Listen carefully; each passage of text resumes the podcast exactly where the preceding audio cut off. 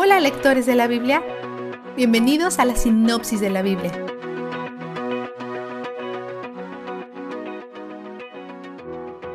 Jacob empaca sus cosas para el viaje de 450 millas a Egipto.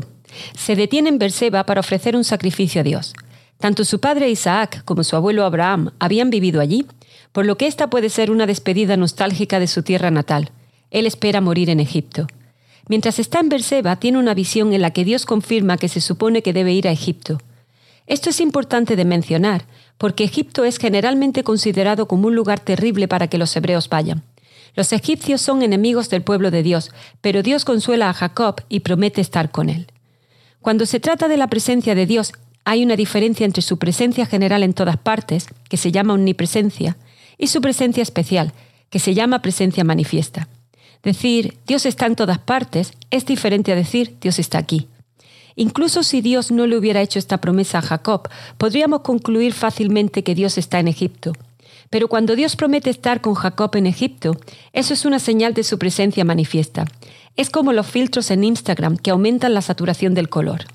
Tú no inventaste el rojo en tu foto, ya estaba allí. Pero cuando defines la saturación, esta aparece, es más notable, más manifiesta.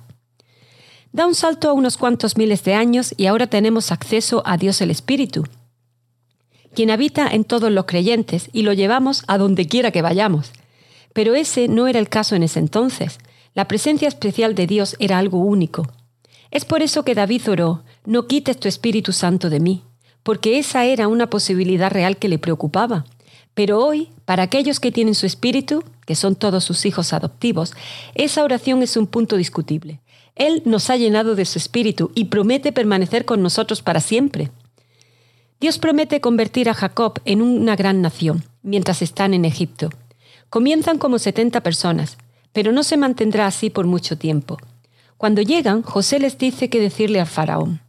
Quiere asegurarse que tengan acceso a un área periférica llamada Gosén, un lugar con tierra fértil para sus animales.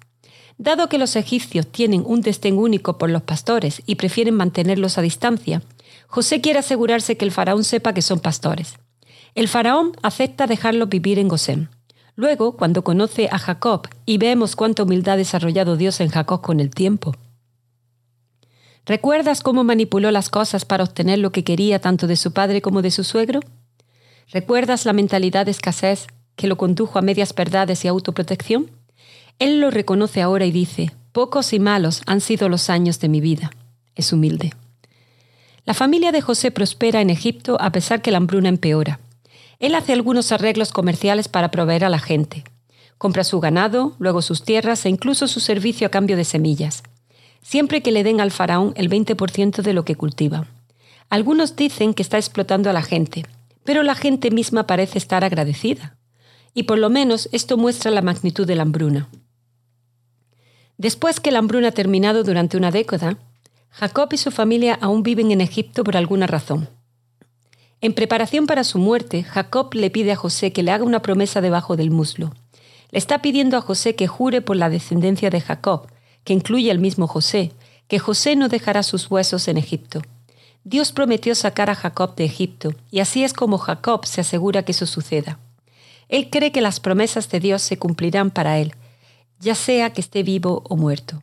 ¿Cuál es tu vistazo de Dios? Este es el mío.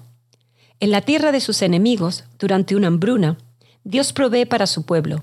Él tiene un plan y una promesa de traer al Mesías a través de su línea de sangre, por lo que es imperativo que prospere. Y no hay un verdadero florecimiento aparte de la presencia de Dios. La gente ciertamente puede acumular cosas y ser feliz sin Dios. Las personas malvadas pueden y tienen éxito, pero no prosperan, no en el sentido más profundo. Construyen castillos temporales y buscan placeres fugaces, pero sus almas no prosperan como las personas que se acercan a la presencia de Dios, las personas que saben que Él es donde el júbilo está. Por el chequeo de esta semana quiero preguntarte algo. ¿Qué sabes del carácter de Dios que no sabías antes de comenzar el primer día de la sinopsis? ¿O ¿Has notado algo diferente desde empezar? Espero que te ha sorprendido en alguna manera. Piénsalo hoy y dale gracias por eso. La sinopsis de la Biblia es presentada a ustedes gracias a D-Group, estudios bíblicos y de discipulado que se reúnen en iglesias y hogares alrededor del mundo cada semana.